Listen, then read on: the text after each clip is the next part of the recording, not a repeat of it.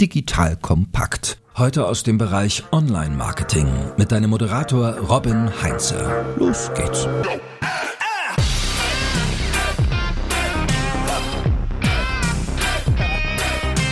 Hallo und herzlich willkommen zu einer neuen Folge von The Art of Marketing von Digital Kompakt. Ich bin Robin Heinze und sitze heute hier mit dem Nils Glagau, Geschäftsführer von Ortomol und sicherlich allen Hörerinnen und Hörern bekannt aus der Höhle der Löwen als Investor. Nils, schön, dass du da bist. Hi Robin, ich freue mich. Nils, mit dir habe ich heute vor, über das Thema Markenaufbau und Marketing für Startups zu sprechen. Also so dieses Thema, wie wird ein Startup zur Marke? Was sind so die wichtigsten Hebel im Marketing für ein Startup und vor allem, so du hast ja die beiden Rollen, was kann ein Startup von einem Familienunternehmen wie Orthomol lernen in Bezug auf Marketing und vor allen Dingen Markenaufbau. Und umgekehrt, wir lernen ja auch viel von den Startups. Das ist sehr schön. Da haben wir ganz viel Transferleistung heute hier für unsere Hörerinnen und Hörer. Wenn ich ein Startup bin, worauf sollte ich mich aus deiner Perspektive am ehesten konzentrieren? Schnelles Wachstum, um die Investoren glücklich zu machen oder eher nachhaltigen Markenaufbau? Was wäre dein Ansatz? Also ich liebe ja nachhaltigen, profitablen Markenaufbau. Ich glaube, es kommt aber auch immer auf den Investor und auf das Startup drauf an. Also es gibt sicherlich Startups, da würde ich empfehlen, skaliert schnell, weil ihr habt vielleicht so so ein Exit vor oder ihr seid in einer Branche unterwegs, wo Schnelligkeit auch sehr wichtig ist.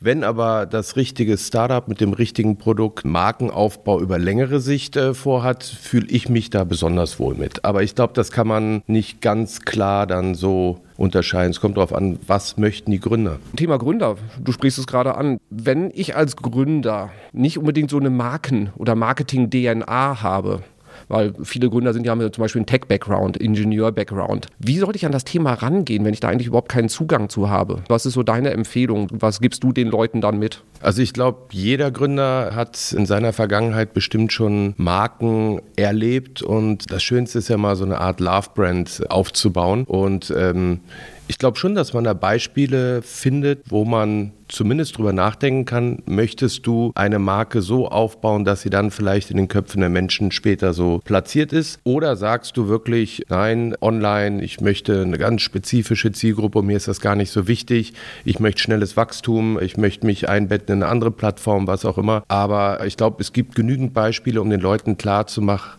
was heißt es, eine richtige Love-Brand nachher aufzubauen. Also das wäre auch deine Empfehlung, also schon auch immer diesen Fokus auch zu haben, perspektivisch nachhaltig dann auch so eine Love-Brand aufzubauen. Ich finde es persönlich schöner, weil in den schnelllebigen Zeiten es existieren immer noch Marken, mit denen du und ich, glaube ich, auch groß geworden sind. Also die scheinen ja viel richtig gemacht zu haben. Natürlich passiert da viel draußen auf dem Markt, äh, neue Bedürfnisse, neue Kanäle, neue Brands, die wir vor fünf Jahren noch gar nicht gekannt haben. Schnelles Wachstum, alles, was da so weltweit uns begegnet. Aber es gibt Marken, die sind uralt, die haben sich neu erfunden. Es gibt wunderbare Marken, die so tief in den Herzen immer noch verankert sind. Ich glaube, die bleiben auch noch, weil sie es einfach geschafft haben, über längere Zeit im Bewusstsein anzukommen. Und das wäre mein persönlicher Lieblingsweg. Werbung. Aufgepasst! Das Jahr 2024 ist schon voll im Gange und jetzt heißt es neue B2B-Leads gewinnen. Du möchtest deine Sales Pipeline so schnell wie möglich voll haben und deshalb empfehlen wir dir an dieser Stelle unseren Partner SalesViewer. Wer nicht weiß, was SalesViewer macht, hier eine kurze Erklärung. SalesViewer entschlüsselt Unternehmen, die deine Webseite besuchen und zeigt diese in Klarnamen an. Du siehst also ganz genau, wer eure Webseite besucht und wofür sich diese potenziellen Kundinnen interessieren. Und damit hast du ja wirklich ein mächtiges Werkzeug in den Händen, weil du diese Unternehmen dann zielgenau ansprechen und einfach zu neuen Kundinnen machen kannst. Dein Marketing und Vertrieb werden das für die B2B-Lead-Generierung feiern, sage ich dir. Und du bist damit auch in guter Gesellschaft, denn Marktführer wie Stepstone, Jochen Schweizer, Sport5 oder Avato Systems setzen bereits auf SalesViewer und generieren damit täglich neue B2B-Leads. Wie so eine Registerkasse eigentlich, wo es immer klingelt, wenn du wieder eine neue Brand identifiziert hast, die sich für dich interessiert und die du jetzt einfach pflücken kannst. Daher, wenn das für dich interessant ist, dann teste SalesViewer doch einfach mal kostenlos. Alles, was du dafür wissen möchtest, findest du unter folgender Weiterleitung: digitalkompakt.de/slash salesviewer. Und wie immer verlinke ich dir es auch auf unserer Sponsorenseite unter digitalkompakt.de/slash Sponsoren. Das war's mit dem Werbespot. Und du hast den Weg ja auch so für dich selber oder für Orthomol ja auch geschaffen. Also ich merke es selber, ich kann an keiner Apotheke vorbeigehen. Gut, ich bin jetzt auch ein bisschen geprimed, weil wir mhm. auch für euch arbeiten. Aber auch beim Arztbesuch. Es kommt immer wieder die Orthomol-Empfehlung. Wie habt ihr das geschafft? Weil das ist ja schon eine Wahnsinnsleistung, so eine Präsenz zu haben und vor allen Dingen auch diesen Empfehlungscharakter, dass immer wieder ihr auch von dem Fachpersonal empfohlen werdet. Ist ja kein Selbstläufer. Definitiv. Also es ist Empfehlungsmarketing. Wir haben ja gerade in den Anfängen B2B-Marketing geliefert und der Arzt ist sicherlich keine leichte Zielgruppe, gerade wenn es nicht um Rezepte und das äh, Verschreiben geht. Die Apotheke ist auch speziell. Die war natürlich früher noch ganz anders unterwegs. Also würde mal sagen, vor 10, 15 Jahren war es üblich, dass ein Apotheker ein Rezept auf den Tresen gelegt bekommen hat, hat eine Schublade gezogen, hat ein Medikament rausgeholt, wie teuer auch immer das war, und hat daran 33 Prozent verdient. Die Zeiten sind vorbei. Das heißt also, auch die Apotheke musste lernen, wie schaffe ich es, Zusatzverkäufe, Beratung, Dienstleistung noch mit ins Spiel zu bringen. Der Arzt ebenfalls. Also IG-Leistung, das kennen wir ja alle so, plötzlich Akupunktur, Crashkurs am Wochenende. Also die Welten haben sich verändert unsere nicht. Wir sind dem Arzt in der Apotheke treu geblieben. Wir haben bestimmt viel Geduld bewiesen, weil orthomolekulare Medizin in den 90ern, das war ein Fremdwort, nicht nur für uns, sondern auch für die Ärzte. Und es dauerte, um über Wissenschaft, über Studien die Wirkweise dieser Produkte dem Arzt wie auch dem Apotheker klarzumachen. Es wurde empfohlen vom Arzt, das ist, glaube ich, dann wie ein Ritterschlag. Die Apotheke hat es dann auch in ihr Programm aufgenommen und am Ende haben die Produkte überzeugt, weil ich glaube, wenn ein Produkt nicht funktioniert, dann würde ein Arzt nicht nochmal empfehlen und die Apotheke würde sich die großen blauen Packungen sicherlich nicht ins Regal stellen. Also wir haben da zur richtigen Zeit vieles richtig gemacht, aber wir sind unserem Weg auch treu geblieben. Das heißt, ihr investiert auch nach wie vor extrem viel in das ganze Thema Markenaufbau und das Markenbild einfach auch präsent zu halten. Ja, und zu schulen, Wissenschaft weiter zu transportieren. Also wir haben immer noch einen großen Außendienst. Wir sorgen uns um Qualität und die besten Rohstoffe. Wir schaffen neue Inhaltsstoffe und Indikationen. Also wir versuchen auch den Innovationscharakter hochzuhalten. Aber eigentlich haben wir das immer so getan und natürlich ist viel B2C dazugekommen. Mhm. Dennoch glaube ich, weiß der Arzt wie auch die Apotheke, dass Orthomol wirklich eine gute Adresse ist und äh, empfiehlt es immer noch mit gutem Herzen. So, und diese Erfahrung hast du jetzt über viele, viele Jahre im Prinzip aufgebaut. Wie gibst du das an die Startups, in die du investierst oder ihr investiert, mit weiter? Wie stark bringst du dich bei dem ganzen Thema Marke und Marketing dann bei den Gründerinnen und Gründern mit rein? Also ich versuche mich immer ein bisschen zurückzunehmen, weil dieses ja, wir haben 30 Jahre Erfahrung und Ratschläge sind ja dann doch meistens auch immer Schläge. Aber ich glaube, dass wir in allen Bereichen was liefern können. Also klar, Marketing und Vertrieb, da können wir sehr, sehr viel den Gründern mit auf den Weg geben, auch wenn es ganz andere Bereiche oder Produkte oder Dienstleistungen sind. Aber wir haben natürlich über Jahrzehnte einen großartigen Einkauf. Wir haben Controlling, wir haben Produktentwicklung, Regulatory Affairs, QM, QS und, und, und. Also wir haben so viele Bereiche bis hin zur Logistik, wo natürlich früher oder später auch kleine Startups oder dann wachsende Firmen Interesse haben. Wie funktioniert das? Kann ich doch vielleicht bei den Produktionskosten was verbessern? Nehme ich ein Fulfillment Center oder was heißt das denn am Ende mit Logistik, digitales Marketing, Social Media. Also ich glaube, wir haben sehr viel Fachkompetenz aus allen Bereichen und wir gucken dann immer, dass wir das richtige Paket stricken, weil am Anfang ist ja noch gar nicht alles nötig, um dann, egal welchem Startup-Team, all diese Erfahrung, das Netzwerk, das Wissen und die Kompetenz mitzuliefern wir haben ja immer so einen zeitlichen Versatz zwischen, wenn ihr die TV-Aufzeichnung macht und wann das ausgestrahlt wird. So, und dann hast du die Entscheidung getroffen, ihr investiert in ein Startup, gut, dann ist aber schon noch ein bisschen Due Diligence-Prozess etc. Und dann ist ja noch ein bisschen Vorlauf, bis dann diese TV-Ausstrahlung ist. Was sind so diese Stellschrauben, die die Startups auf jeden Fall dann äh, drehen müssen, damit die TV-Ausstrahlung halt auch wirklich ein voller Erfolg für das Unternehmen wird? Was sind so die wichtigsten Punkte? Es kommt auch wieder darauf an, über welches Startup sprechen wir, über welches Produkt. Also es ist manchmal schon eine Leistung, Leistung. Also ich nehme jetzt mal das Beispiel, man schafft einen wunderschönen Deal im April oder Anfang Mai und aus welchen Gründen auch immer kommt die Ausstrahlung dann im Herbst, also September, Oktober. Das ist nicht viel Zeit. Also wenn es dann noch um Produktion, Rohstoff und Co geht, dann ist es ein Unterschied, möchte ich in den Mass Market und irgendwo im Regal stehen oder sprechen wir nur über einen Online-Shop. Aber selbst da haben wir oft die Erfahrung gemacht mit guten Ratschlägen und Erfahrungen, dass dann doch der Online-Shop nicht ganz so funktioniert hat. Manche Server in die Knie gezwungen worden sind, was natürlich am Tag der Ausstrahlung tödlich ist, wenn viele, viele Menschen das Thema interessant finden. Also sowas muss einfach stehen. Also da haben wir auch über die Zeit viele Learnings mitbekommen, dass wir sagen, das ist ein Muss. Und ich nehme jetzt mal das Beispiel Shopify, welchen anderen Anbieter du auch immer hast, aber diese Garantie kann dir auch nicht jeder bieten. Und wenn dann parallel zur Ausstrahlung 20, 50, 100.000 Menschen dich googeln und es sogar eine Möglichkeit gibt, dann direkt zu einem Kauf zu gelangen, dann muss das einfach funktionieren. Und natürlich sollte auch ein Team dort sein, weil wenn es richtig durch die Decke geht, dann kommen viele Anfragen. Dann muss ich Leute da haben, die beantworten, die vielleicht dann packen, logistisch gut aufgestellt sind und, und, und. Also man sollte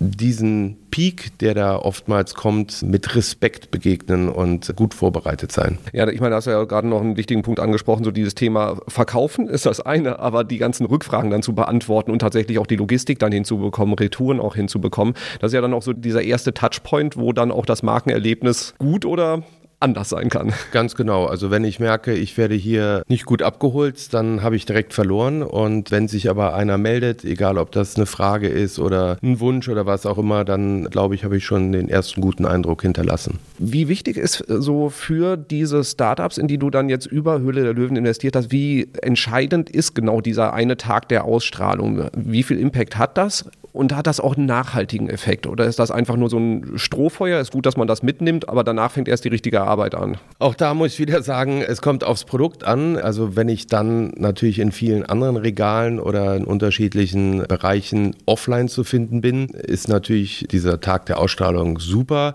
aber danach geht die Arbeit erst richtig los. Selbst wenn ich nur einen Webshop habe, heißt das ja auch nicht einmal Juhu und das war's. Also wir versuchen strategisch verschiedenste Szenarien aufzubauen, dass man ob Best Case oder Worst Case für alles gewappnet ist. Aber ganz klar, auch wenn am Tag der Ausstrahlung sehr, sehr viel passiert und wie groß auch immer das Team ist, sehr viel Arbeit auch gerade die Tage danach auf die Gründerteams zukommt. Danach geht es erst richtig los und das bedenken viele nicht. Also man muss da schon über eine längere Strecke ja dann diese Produkte, diese Marke aufbauen und äh, sollte man verschiedenste Wege dann schon mal durchdacht haben, weil man weiß ja nie, wie so ein Produkt angenommen wird und dementsprechend ein bisschen Flexibilität ist gut. Aber wenn ich dann in Regalen lande, dann möchte ich ja auch, dass meine Produkte weiter weiterhin rausverkauft werden. Und ich muss ja auch über welche Marketingmix auch immer die Leute wieder zum Regal führen, weil nicht jeder hat dann diese Sendung geguckt. Ja. Inwieweit lässt du die Leute, du hast ja gerade gesagt, du lässt sie am liebsten in Ruhe und lässt sie machen. Wann grätschst du rein? Wann hast du so das Gefühl, dass du da mal reingehen musst, wenn du merkst, irgendwie Sachen, das Marketing, irgendwie, die kriegen keine Traktion, das funktioniert nicht? Also ich glaube, unser Team ist ein guter Begleiter und äh, ich finde, es gehört ja auch zu jedem Unternehmen und gerade zu Gründern oder Firmen, die noch ganz jung sind, dass man Fehler macht. Wir machen auch Fehler. Dennoch versuchen wir ja gerade solche Dinge, die man schon öfters erfahren hat oder wo man einfach weiß, dass sie wichtig sind, so mit ins Spiel zu bringen, dass die Gründer dann überzeugt sind und nicht sich jetzt da gezwungen fühlen, dass sie diesen oder jenen Weg gehen. Und wir würden natürlich schon bei gewissen Punkten reingrätschen, wenn wir merken, es macht jetzt keinen Sinn, wir sind ja nun mal auch Investoren und man bezahlt ja auch für alle Maßnahmen, die man da so vorhat, Geld. Dass jetzt einer sagt, du, ich stecke alles äh, hier in Social Media und die ganzen anderen Kanäle interessieren mich nicht. Also wir haben ja irgendwo schon einen strategischen Plan, den wir zusammen verabschieden und dann werden wir natürlich auch gucken, welches Geld fließt wohin und wo müsste man vielleicht die Reißleine ziehen, weil man sieht, du Facebook funktioniert gerade nicht, da macht es keinen Sinn, da noch einen Euro rein zu investieren, weil du siehst ja vom Output, da ist der Kanal viel, viel sinnvoller. Also so sehen wir uns so ein bisschen als Meta-Brille, die so ein bisschen drüber guckt und wir lassen dennoch ganz viel Freiraum, weil das ist ja auch Sinn der Kooperation. Ne? Was hast du von den Startups dir abgeschaut oder schaust du vielleicht sogar manchmal ein bisschen neidisch drauf, wie schnell und agil die auch im Bereich Marketing, Produktentwicklung Entscheidungen treffen können im Vergleich zu Automol? Ihr seid zwar auch kein Riesenkonzern, aber im Vergleich zu den Startups ja eher schon ein Tanker. Mhm. Wobei Ottomo ist immer noch unglaublich schnell und flexibel. Also da bin ich immer wieder erstaunt, wie schnell wir Produkte in den Markt bringen oder wie schnell wir auch reagieren. Aber dennoch ist natürlich ein mittelständisches Unternehmen nicht vergleichbar mit einem zwei-, drei-Mann-Team. Und was, glaube ich, auch unsere Automol-Mitarbeiter oder auch von der Rockbrand so schätzen, ist dieser Spirit. Wir sind natürlich schon mit gewissen Brillen unterwegs und da fehlt vielleicht links und rechts mal die Offenheit oder über den Tellerrand hinausschauen. Das ist natürlich in solchen solchen Gründerszenen noch ein bisschen anders und da nehmen wir viel mit und lassen uns da, glaube ich, auch ganz gut ähm, ja, befruchten. Also das ist so ein Win-Win, denn wir können ein bisschen Unternehmens-Know-how und Sicherheit mitbringen, aber dieser Gründerspirit, der macht unglaublich Spaß und die glauben an sich und die glauben an das Produkt und die gehen da raus und man weiß ja auch noch nicht, was einen da dann widerfährt, aber ja, das ist in Firmen nicht mehr so überall zu finden, das ist ja ganz logisch. Tauschen sich die Startups auch untereinander aus, was so Mhm. diese ganzen strategischen Sachen auch angeht, sodass die voneinander lernen können? Ja, das ist das Schönste. Also wir versuchen auch im Startup-Café die passenden Startups so zusammenzubringen, weil das ist noch viel kostbarer, als wenn wir dann erzählen, guck mal, also dieser Kontakt hat jetzt 19 Cent gekostet und du müsstest gucken, dass der 16.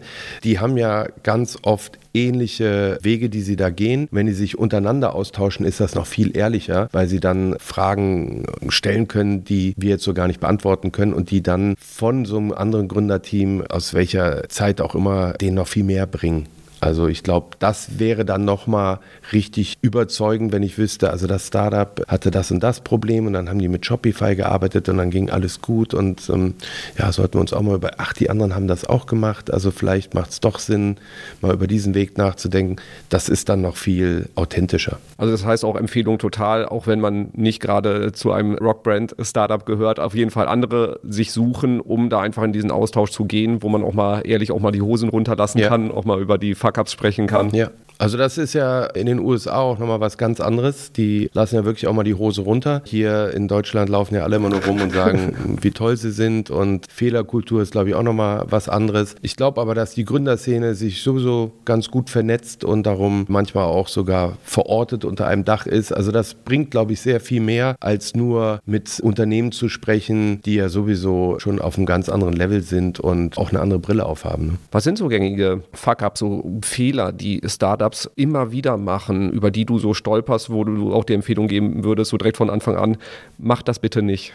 Ich glaube, ähm, was aber nachvollziehbar ist, sie verlieren schnell den Fokus. Also nehmen wir mal wieder ein Szenario, es läuft super, meine Bestellungen fliegen mir um die Ohren und dann heben auch ganz viele ganz schnell ab oder denken, gut, äh, jetzt ist ja Deutschland schon erledigt, jetzt lass uns mal international angreifen. Oder aber das Produkt läuft gut und sie denken schon über die nächsten Produkte nach. Klar, alles nachvollziehbar. Ich möchte einen Warenkorb aufbauen und äh, ich will weiterdenken. Wir haben ja dann auch früh genug über Visionen gesprochen. Aber zu sagen, lass uns erstmal jetzt diesen Weg richtig machen und deine Marke etablieren, bevor dann die nächsten Schritte kommen, das ist dann manchmal in der Euphorie oder aber auch im normalen Werdegang so schnell aus den Augen verloren. Also, ah, können wir hier noch was machen und da und also lieber sich dann fokussieren und vielleicht erstmal ein paar Schritte gehen, bevor man die nächsten dann beschließt. Haben da Startups, die nicht diese TV-Präsenz hatten, einen Vorteil gegenüber anderen, weil sie nicht so viele Schulterklopfer drumherum haben, weil sie nicht diese mediale Aufmerksamkeit haben und vielleicht gar nicht so abgelenkt werden? Ja, ich glaube, so ein bisschen Selbstgenügsamkeit, ein bisschen Erdung tut immer gut. Andererseits, ich kenne jetzt auch Beispiele, die trotz eines erfolgreichen, ich komme über die Höhle der Löwen-Starts auch so geblieben sind und sehr vernünftig vorgehen. Also es ist sehr, sehr schwierig zu vergleichen. Aber wenn ich eben nicht diesen Schub habe über TV, muss ich sowieso ganz anders rangehen und vielleicht ist das manchmal dann noch so ein bisschen vernünftiger in vielen Punkten. Also da so die Empfehlung, wenn ich das richtig verstehe, lieber ein bisschen mehr in die Tiefe gehen, anstatt sofort in die Breite zu gehen und sich dann auch eher zu verzetteln und auch dann im Bereich Marketing lieber die Kanäle, die man bespielt, wirklich gut zu machen, anstatt irgendwie versuchen, auf vielen Hochzeiten zu tanzen und am besten auch noch international gehen direkt. Also ich äh, empfehle das äh, auch hier unserem Marketing in der Automol. Ich kann nicht alles glücklich machen, es kommen ja auch immer neue Kanäle dazu. Und wenn ich dann sage, ich will den Arzt, ich will die Apotheke, ich will den Endverbraucher, ich möchte diesen Kanal, ich möchte aber auch diesen und da möchte ich aber auch noch Print oder möchte ich noch TV und dann möchte ich, klar, ich kann die ganze Klaviatur spielen. Das kann aber manchmal, was die Zielgruppe angeht, gar nicht unbedingt immer so sicher funktionieren und irgendwo kostet alles Geld. Also es ist auch eine Budgetfrage und dann würde ich immer sagen, was macht strategisch am meisten Sinn und dann kannst du ja immer noch nachschieben, verändern, neue Kanäle dazu nehmen. Aber am Anfang alles zu bedienen, halte ich für schwierig. Also Priorisierung, Fokussierung und Ja. dann muss ja auch wahrscheinlich das Team drumherum wachsen, weil am Anfang ne, zwei, drei Leute sitzen dann da, vielleicht noch ein bisschen Freelancer-Unterstützung, Agenturunterstützung und dann muss ja auch dann erstmal was entstehen. Wann würdest du sagen, ist es dann so am Zeitpunkt, da auch insbesondere so im Bereich Marketing, Vertrieb Leute wirklich selber auf die Payroll zu setzen? Also die besten Gründerteams, die wir so bisher erlebt haben, haben meistens einen Vertriebs- und einen Marketingmann, Frau im Hintergrund super, wenn dann noch einer mit Zahlen-Know-how so ein bisschen den Controller macht. Manchmal sind ja auch noch so produktionstechnische Tüftler mit im Spiel. Also je besser das Team aufgestellt ist, super.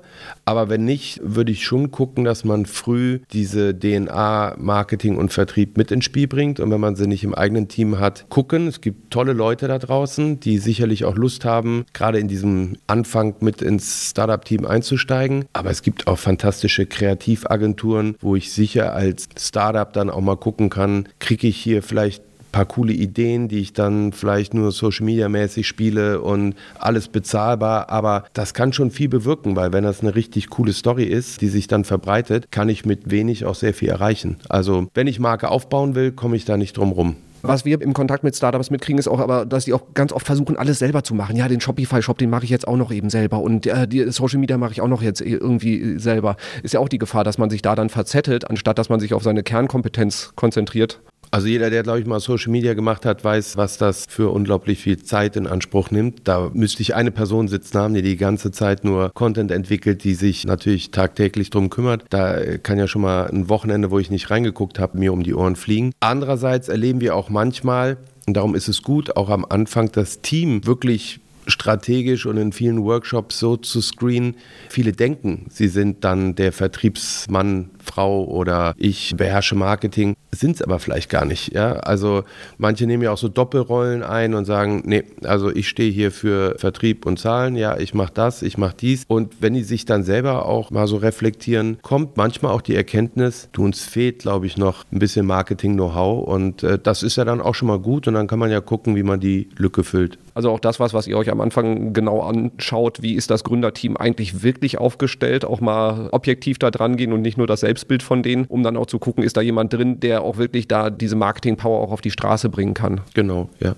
Also das muss dann zentraler Bestandteil auch relativ schnell sein. Ja, Selbstwahrnehmung und Fremdwahrnehmung sind immer anders.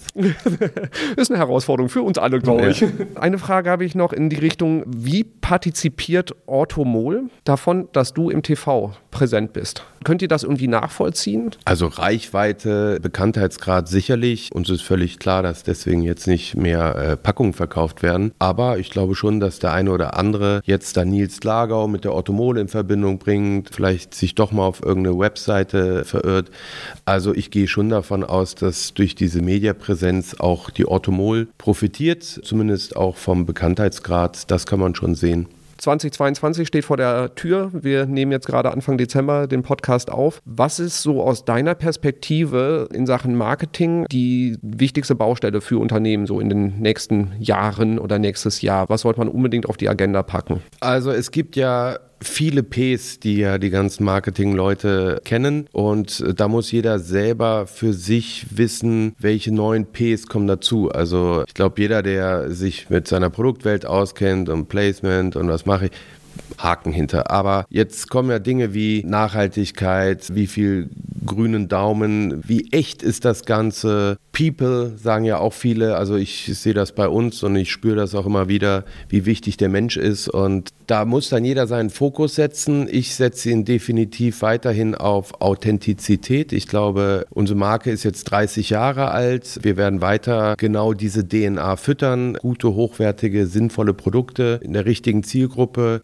mit den richtigen Menschen, mit den richtigen Innovationen und Trends, die dann auch wichtig sind. Äh, und wenn das Gesamtpaket stimmt, hat man, glaube ich, gute Chancen, weiter Erfolge zu feiern. Es sollte passen. Also äh, ich würde jetzt nicht auf Teufel komm raus dann irgendwelche Ps dazufügen, wo ich merke, die sind nicht da oder die passen auch gar nicht zu einer Marke. Aber ich glaube, dass die Menschen immer genauer und vielleicht auch durch diese ganze neue Welt, die da entsteht, ehrlicher auf eine Marke schauen. Also ich kann, glaube ich, ziemlich schnell als Endverbraucher erkennen, meinen die das ernst? Ist das echt, was dahinter steckt oder ist das nur so Marketing? Ist das nur äh, aufgebaut? Und je tiefer die eintauchen und je mehr sie sehen, nee, die leben das, das ist echt, das ist vom Mensch übers Produkt bis hin zu dem, was sie mir da verkaufen, das äh, nehme ich so an, dann glaube ich, äh, machst du alles richtig. Aber heutzutage wird eine Lüge schnell aufgedeckt. Und wer da meint, das dann mit unglaublichen Media-Budgets oder sonst wie zu kompensieren, der wird, glaube ich, in Zukunft es schwerer haben. Ja, ist definitiv wenig nachhaltig und ich finde das äh, sehr, sehr spannend, wie du es jetzt geschildert hast. Also es geht gar nicht darum, in welchen Kanal gehe ich jetzt rein, wo investiere ich jetzt rein, sondern das Gesamtpaket, also wirklich von über, über die Personen, die dahinter stehen, die Produkte und auch wo ich dann präsent bin, das muss rund und stimmig sein für die Leute, damit es halt eben auch ein authentisches und glaubwürdiges Bild ist und da natürlich dann den Fokus drauf, dass die Nachfrage nach Nachhaltigkeit, dass die Leute halt hinter den Vorhang Vorhang schauen ja. wollen, dass man sich dem auch stellen muss. Ich glaube wirklich, also wir erleben ja immer wieder und ich äh, kann das gut nachvollziehen, wenn ich merke, dass ein Unternehmen auch ganz große Konzerne ihre Mitarbeiter recht komisch behandeln, dann kann ich natürlich immer noch entscheiden, gehe ich über dieses Unternehmen überhaupt noch oder boykottiere ich die. Ja? Und es wird einem so vieles verkauft, aber man hat heute ganz gute Karten, wirklich dahinter zu schauen und dann die Wahrheit aufzudecken. Ich kann ja hinter dem Produkt stehen, aber wenn ich merke, dass diese Firma in ihrer Firmenkultur für meinen Geschmack moralisch nicht korrekt handelt, dann kann es gut sein, dass ich dieses Produkt verwerfe. Also dementsprechend wäre ich da im Gesamten sehr vorsichtig was ich da wirklich tue und da wird uns bestimmt noch das eine oder andere Beispiel begegnen. Bestimmt. Nils, vielen, vielen Dank für die Einblicke. Es war super, super spannend und ich glaube auch für viele Startups, die das jetzt gehört haben, sehr wertvolle Perspektive neben so diesem ganzen schnell skalieren, schnell wachsen und den schnellen Umsatz irgendwie mitnehmen. Ist auch ein Weg, ja. Also äh, möchte ich auch gar nicht bewerten, mhm. aber das kommt wirklich darauf an, wo man hin möchte. Mhm. Und ich kann nur persönlich sagen, es ist viel schöner, mit einer Marke zu wachsen, also sein Baby dann nicht nach drei Jahren schon wieder abzugeben und das nächste Ding, weil ich glaube, das ist auch die Kunst heutzutage über einen langen Zeitraum zu bestehen, finde ich viel wertvoller, als wenn man jetzt sagt, super, Exit nach zwei Jahren schon geschafft und äh, was mache ich jetzt? Ne? Ja, etwas aufbauen. Du hast auch äh, vorhin das äh, schöne Wort Love Brand genannt. Finde ich sehr, sehr schön. Also einfach diese Perspektive, etwas zu haben, was auch sehr, sehr lange Bestand hat und was die Leute wirklich mögen und schätzen. Das ist, glaube ich, eine Riesenherausforderung. Oder glaube ich nicht. Das glaube jeder, der sich damit beschäftigt, der weiß das. Mhm. Aber es ist wert, diesen Weg mal versuchen zu gehen. Ja. Danke für die Einblicke. So, liebe Hörerinnen, liebe Hörer, ich hoffe, es waren spannende Perspektiven für dich dabei. Du hast wertvolle Sachen mitgenommen, die du in deinem Marketing anwenden kannst. Nils, wenn man mit dir in Kontakt treten will, wenn man irgendwie vielleicht auch sein Startup bei dir platzieren will, soll man sich bei Höhle der Löwen bewerben, dich direkt anschreiben, dein Team anschreiben? Es gibt so viele schöne Wege, aber die Rockbrand-Seite, Nils Lagau, über die Automol, wir haben ja auch noch die Innovations, da sammelt ja auch die Automol. Also wer ein bisschen googelt, wird uns finden und es gibt dann ganz viele unterschiedliche Wege, sich bei uns zu bewerben, zu pitchen und seine interessanten Ideen an uns heranzubringen. Und für alle, die zu faul oder zu unfähig zum Google sind, packen wir die Links in die Show Notes. Dann machen wir den Weg etwas kürzer. Danke dir für die Einblicke und allen, die das gehört haben, viel Spaß beim Umsetzen und bis zum nächsten Mal. Tschüss. Tschüss. Danke fürs Zuhören beim Digital Kompakt Podcast. Du merkst, hier ziehst du massig Wissen für dich und dein Unternehmen heraus. Wenn du mit uns noch erfolgreicher werden möchtest, abonniere uns auf den gängigen Podcast-Plattformen. Und hey, je größer wir werden, desto mehr Menschen können wir helfen. Also erzähl doch auch deinen Kolleginnen und Kollegen von uns. Bis zum nächsten Mal.